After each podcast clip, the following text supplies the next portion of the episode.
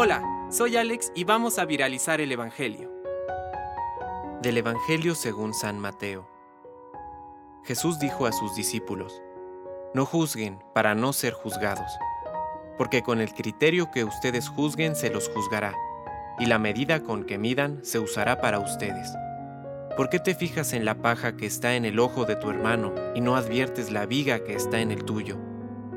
¿Cómo puedes decirle a tu hermano, deja que te saque la paja de tu ojo si hay una viga en el tuyo?